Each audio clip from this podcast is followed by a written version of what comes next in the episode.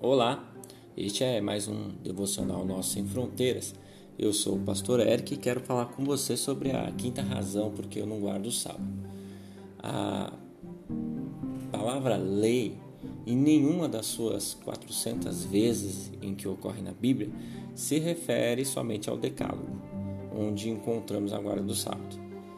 Paulo, o maior argumento contra os sabatistas, diz em seus ensinos que a lei foi por Cristo desfeita, riscada, tirada do nosso meio e cravada na cruz.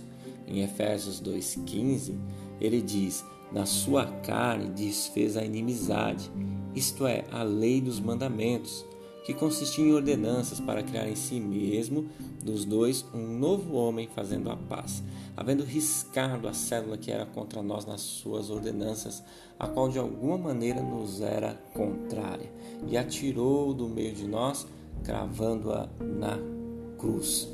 Por que tentar a Deus querendo tornar a edificar uma coisa que ele já aboliu? Jesus aboliu o sábado. Por que guardar o sábado, ou pior ainda, por que impor sobre outras pessoas um jugo pesado que nem os próprios judeus puderam suportar? E por tal motivo, o sacrifício de Jesus foi completo e aboliu tal ordenança.